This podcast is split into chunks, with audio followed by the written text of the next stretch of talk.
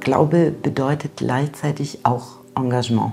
Und diese biblische Tradition ist voll mit Geschichten von Menschen, die auf der Flucht sind, die vertrieben wurden, die irgendwo neu anfangen mussten. In dieser polarisierten Auseinandersetzung, wo Union, SPD, FDP massiv die Änderung des Grundrechts auf Asyl vorantrieben, war die Kirche still. Haben wir den Asylkompromiss mitgetragen. Das war eine politische Entscheidung. Man lässt niemanden ertrinken, Punkt. Rettung als Christenpflicht, die evangelische Kirche und eine ewige Debatte von Jonas Weirosta. Welcome. Hello. Hey, just in time. Come in. Welcome.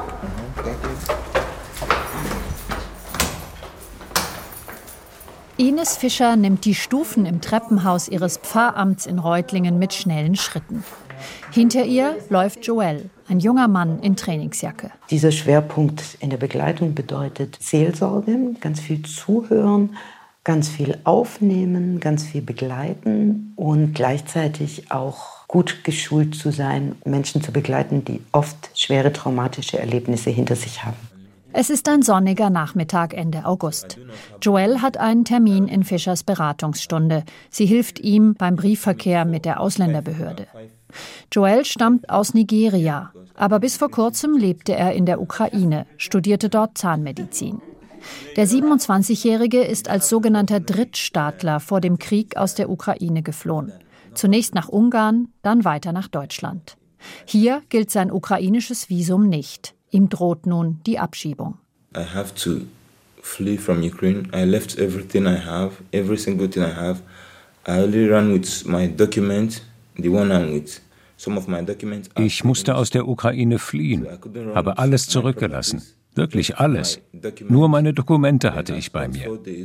Ein Teil meiner Papiere liegt aber noch in der Universität. Vier Tage war ich unterwegs, zu Fuß durch den Wald, auf der Suche nach einem Zug.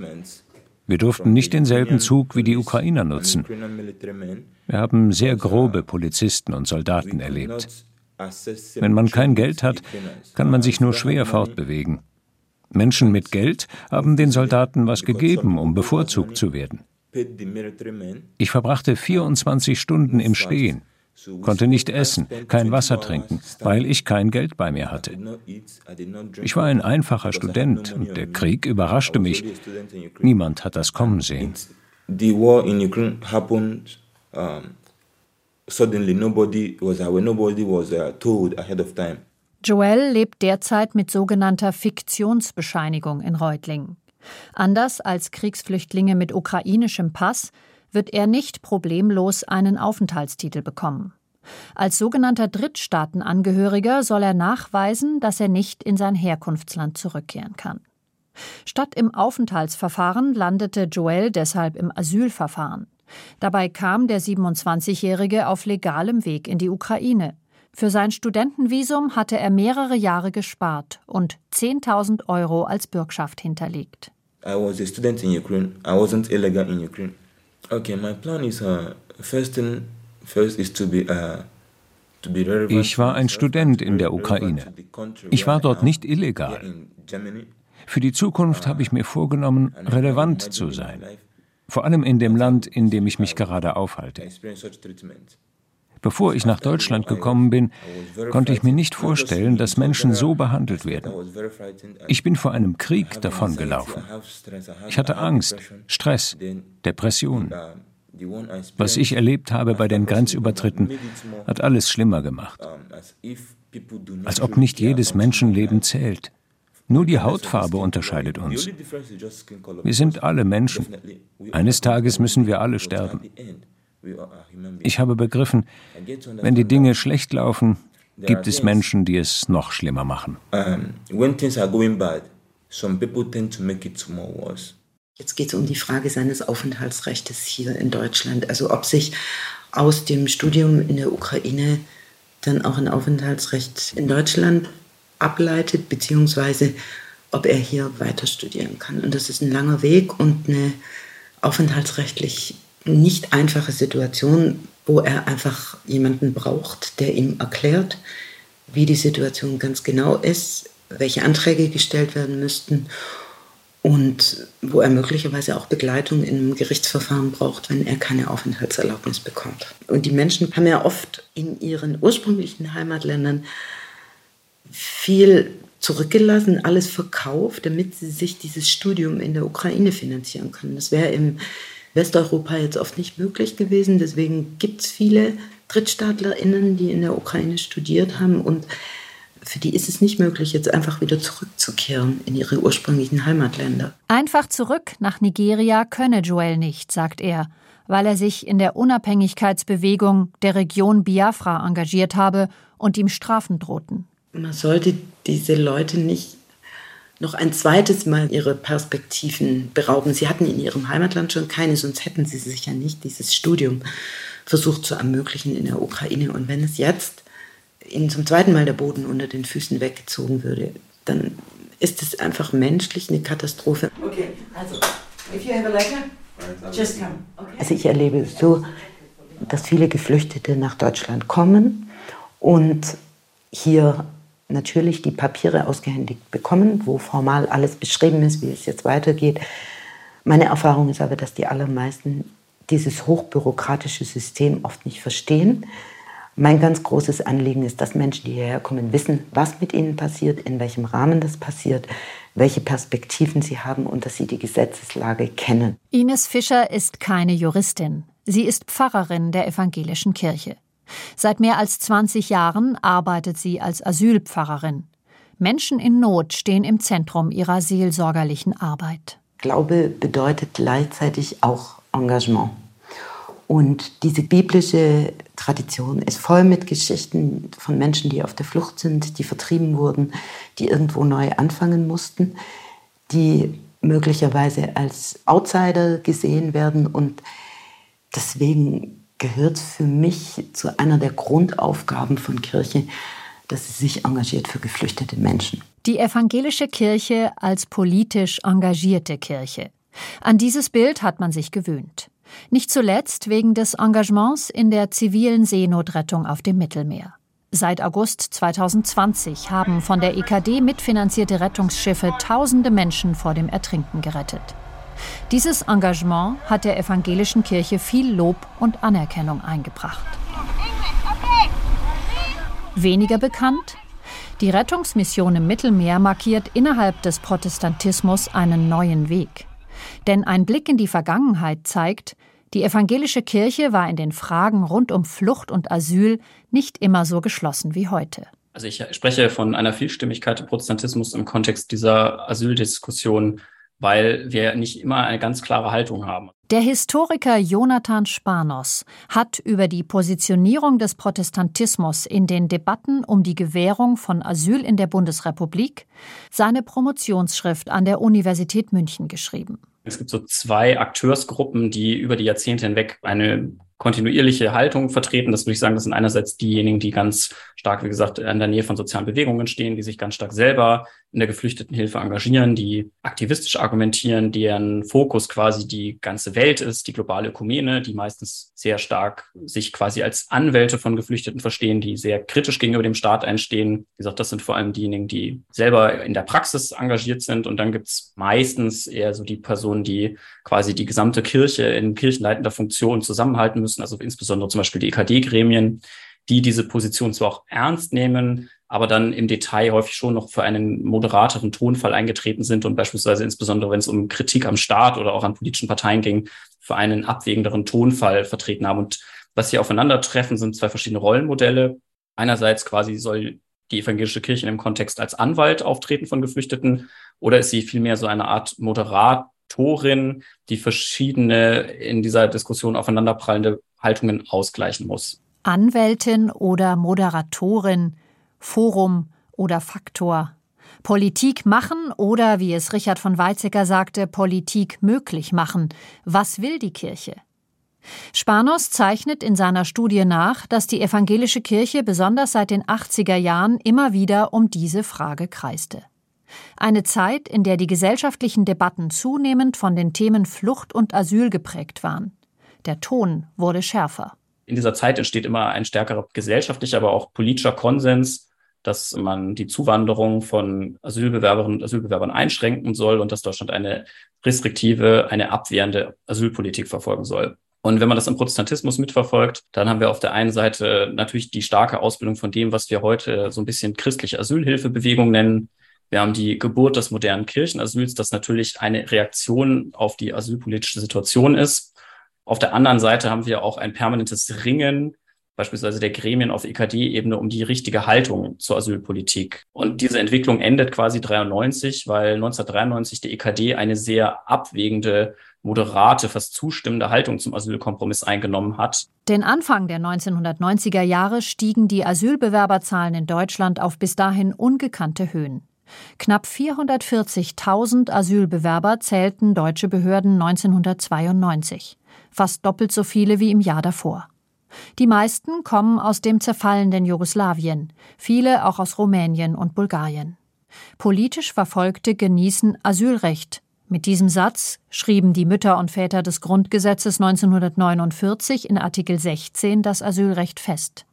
Sie zogen damit die Konsequenzen aus den Menschenrechtsverletzungen der Nationalsozialisten und schufen ein einklagbares Individualrecht auf Asyl. Gut 40 Jahre später ist dieser Grundsatz nicht mehr selbstverständlich in Deutschland.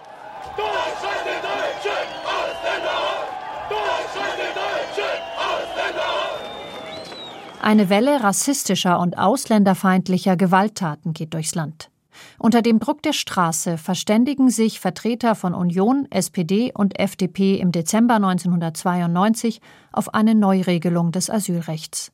Das erklärte Ziel die Verfahren sollten beschleunigt und ein vermeintlicher Asylmissbrauch verhindert werden. Der ursprünglich schrankenlose Satz in Artikel 16 wurde gestrichen und durch Artikel 16a ersetzt. Fortan hat keinen Anspruch auf Asyl, wer über ein EU-Land einreist. Die sogenannte Drittstaatenregelung tritt in Kraft. Und von den Kirchen kommt kaum Kritik. Ende 92 veröffentlichen die EKD und die Deutsche Bischofskonferenz eine gemeinsame Stellungnahme, in der sie quasi die Änderung des Asylrechts als eine politische Notwendigkeit gutheißen oder wenigstens als notwendige Maßnahme irgendwie billigen. Also es gibt zwar auch viele kritische Untertöne, aber in der man diese politische Notwendigkeit akzeptiert. Und das ist natürlich insbesondere für diejenigen in der Politik, die sich für diese Grundgesetzänderung eingesetzt haben und die natürlich auch gesellschaftlich stark dafür kritisiert wurden, eine sehr willkommene Unterstützung. Bei einer Aussprache im Deutschen Bundestag im Mai 1993 führt Wolfgang Schäuble, damals Fraktionsvorsitzender von CDU-CSU, ausgerechnet die Kirchen als verantwortungsethische Kronzeugen seiner Zustimmung für die Asylrechtsverschärfung an. In der gemeinsamen Erklärung der Deutschen Bischofskonferenz und des Rats der Evangelischen Kirche in Deutschland zur Aufnahme von Flüchtlingen und zum Asylrecht vom 26. November vergangenen Jahres heißt es, die Unsicherheit nimmt zu. Und dies ist der Nährboden, auf dem Aggression und Protest wachsen und Fremde oft zum Sündenbock gemacht werden. Und wenn dies so ist, dann müssen wir diesen Nährboden bekämpfen indem wir dieser Verunsicherung entgegenwirken. Und nur wenn wir die Zuwanderung nach Deutschland besser steuern und begrenzen können, als es bis heute möglich ist, sichern wir auch für die Zukunft ein friedliches und freundliches Miteinander von deutschen und ausländischen Mitbürgern.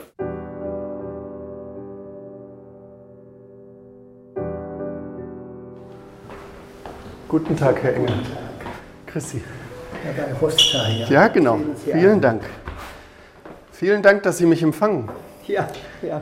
Soll ich meine Schuhe hier ausziehen? Brauchen Sie nicht. Besuch bei einem Mann, der damals an der Spitze der deutschen Protestanten stand. Klaus Engelhardt war von 1991 bis 1997 Vorsitzender des Rates der Evangelischen Kirche in Deutschland. Der ehemalige badische Landesbischof hat zum Gespräch in sein Wohnzimmer in einem Karlsruher Altbauviertel eingeladen. Der heute 90-Jährige erinnert sich gut an die damaligen Debatten um seine Kirche. Das war unbestritten. Die Aufnahme von Flüchtlingen, von Migranten auch wo sie nicht aufgrund von politischer Verfolgung fliehen mussten, sondern um überleben zu können, dass das eine Christenpflicht ist, steht außer Frage. Dennoch gab es auch in, in Ihre Richtung den Vorwurf, der Asylkompromiss widerspricht dieser, diesem Wert. Ja, er widerspricht dem nicht einfach, sondern es ist der Versuch, ich will jetzt nicht für den Asylkompromiss votieren. Das war eine politische Entscheidung, der aber auf dem Hintergrund erarbeitet wurde, den Zugang zu Regeln, dass die Drittstaatenlösung keine ideale Lösung ist und sein kann für uns, beziehungsweise für die anderen Länder dann, die dann vor allem betroffen sind. Das wurde auch immer wieder kritisch angemerkt. Es war ein Kompromiss und wie das bei den Kompromissen ist, da müssen Sie auch das eine oder andere schlucken, natürlich.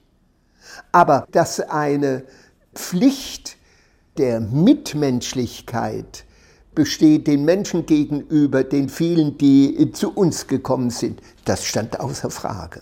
Haben auch Sie damals Briefe bekommen, kritische Briefe, als Sie den Asylkompromiss mitgetragen haben? Was heißt den Asylkompromiss mitgetragen haben? Haben wir den Asylkompromiss mitgetragen? Sie können vielleicht sagen, hätte stärker Proteste äh, und so weiter, aber mitgetragen. Das war eine politische Entscheidung. Wenn man formuliert, mitgetragen haben, wird sofort auch unterstellt oder dann versteht man, die haben das mitgestaltet und dergleichen. Die Notwendigkeit anzuerkennen, dass der Staat eine Aufgabe hat, das irgendwie zu regeln, ob das die richtige ist oder nicht, ist eine andere Frage. Aber das war uns klar. Das hat man dem Staat zugestanden. Die Frage ist, ob dann die einzelnen Bestimmungen mit der Drittstaatenregelung, wie sie dann in 16a Grundgesetz formuliert war, der einzig richtige Weg sein kann. Wie würden Sie das dann heute beurteilen? 30 Jahre sind ins Land gezogen. Ja, ich würde wahrscheinlich an der Stelle einhaken, wie ist das mit der sogenannten Drittstaatenregelung? Welche Folgen hat sie für andere Länder? Nicht nur für uns. Das ist schon eine problematische Sache, das würde ich sagen.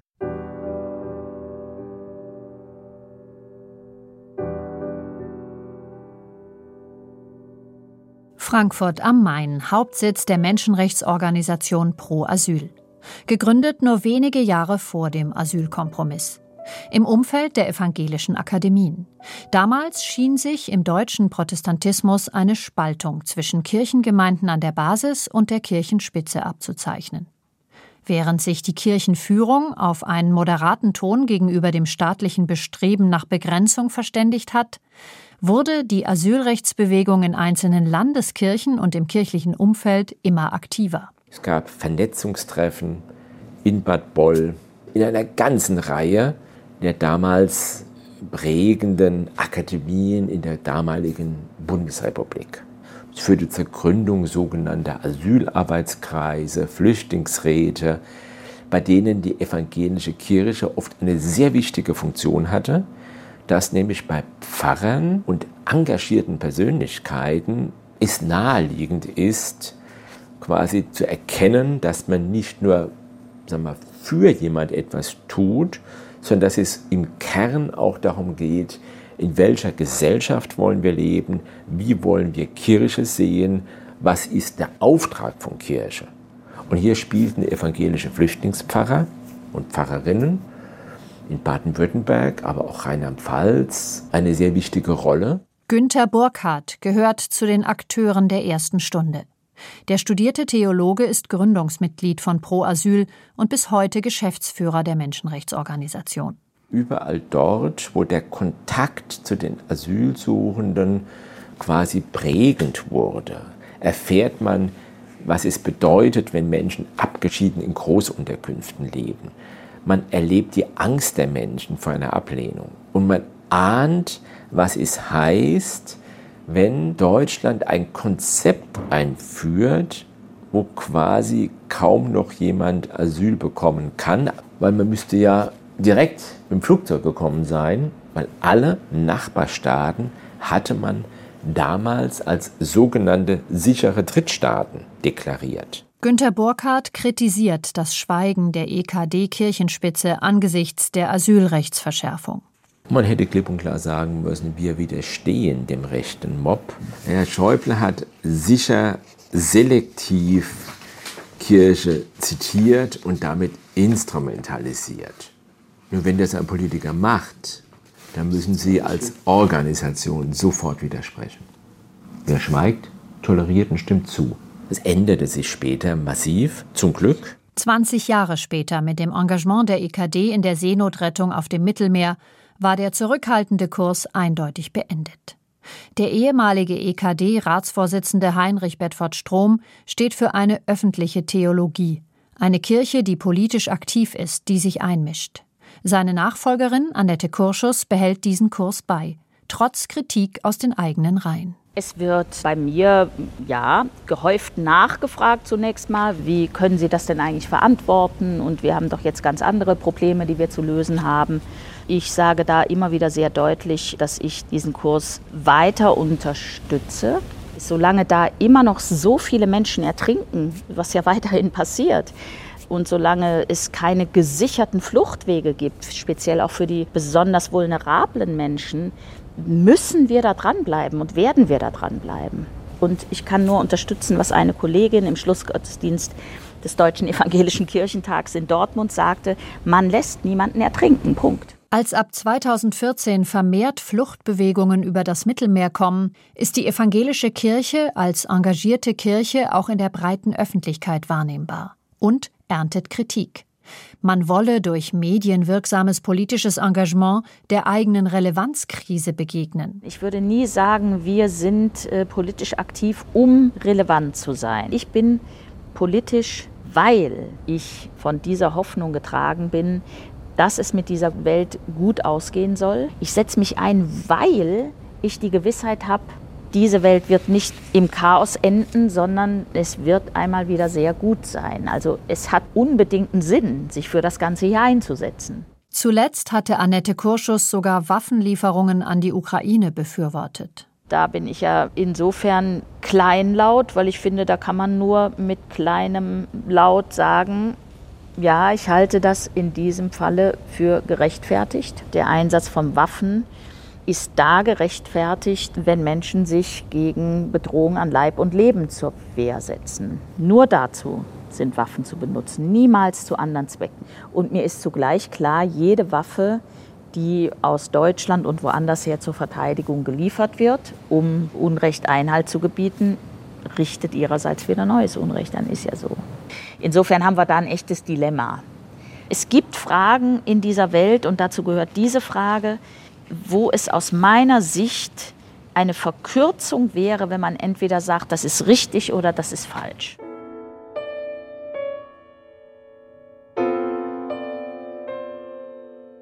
Der evangelische Theologe Dietrich Bonhoeffer prägte den Gedanken, dass verantwortliches Handeln immer auch schuldiges Handeln sei, weil man immer etwas schuldig bleiben wird.